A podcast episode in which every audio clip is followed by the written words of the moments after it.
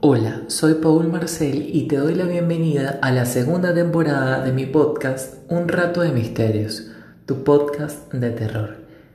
En esta segunda temporada no solo vamos a estar comentando casos de misterios, sino que también conversaremos con personas que hayan protagonizado eventos paranormales, entre otras situaciones relacionadas con lo misterioso. Para una mejor experiencia te recomiendo que utilices auriculares, apagues las luces y te relajes.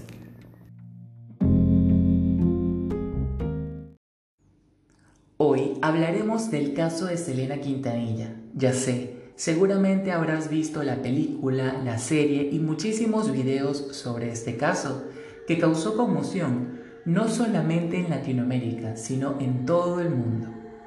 Porque es que la reina del Tex-Mex le robó el corazón a todos. La violenta muerte de Selena Quintanilla dejó una serie de cabos sueltos que hasta el presente siguen inquietando a sus millones de fanáticos. Y con la serie, que se estrenó el año pasado en la plataforma Netflix, dejó a más de uno escudriñando datos en la web. Fue en el año 2018 que se dieron a conocer imágenes inéditas del cadáver de Selena, imágenes que sirvieron como evidencia en su caso y que fueron compartidas en su momento a través de una televisora por medio de su canal de YouTube donde muestra el trágico escenario de la muerte de la cantante.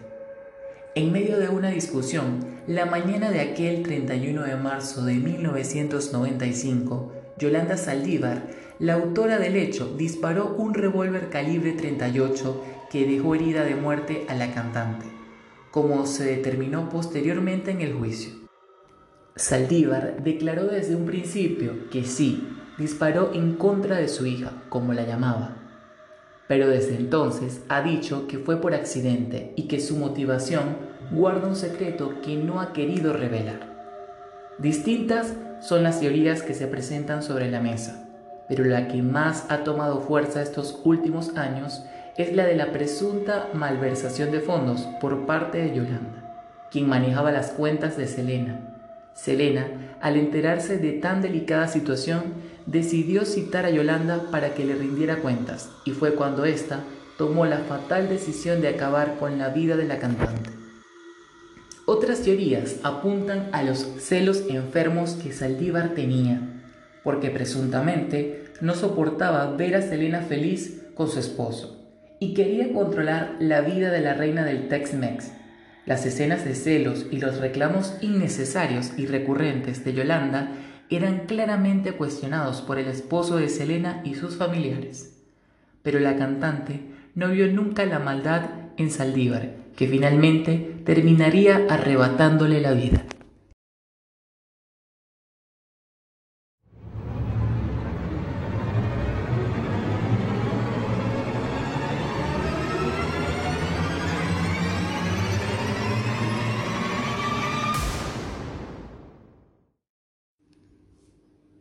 Hoy, la que fuera la escena del crimen en ese fatídico marzo de 1995 sigue en pie y se trata de una habitación del Hotel Days Inn en Corpus Christi, Texas, donde cuentan los visitantes que se escuchan ruidos extraños. La habitación donde falleció Selena, que en ese momento figuraba como la 158, hoy figura como la 150.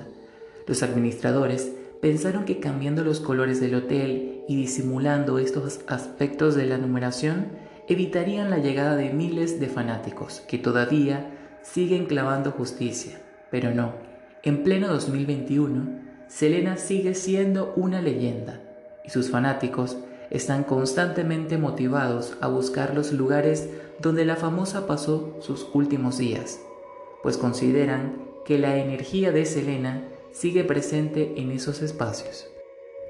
En años recientes, una vidente afirmó haber tenido contacto con Selena, quien supuestamente le expresó que no pensaba en morir, que pensaba que iba a sobrevivir, pero que recibió muy tarde la ayuda.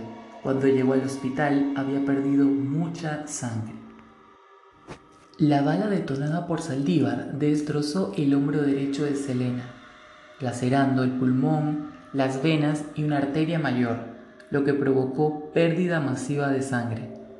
Tras 50 minutos de maniobras de reanimación, a las 13 y 5 horas del viernes 31 de marzo de 1995, Selena Quintanilla fue declarada muerta.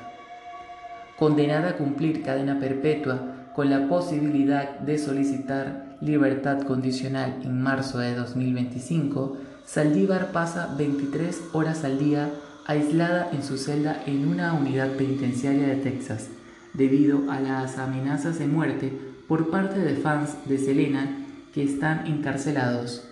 Debieron aplicar protección especial al interior del recinto.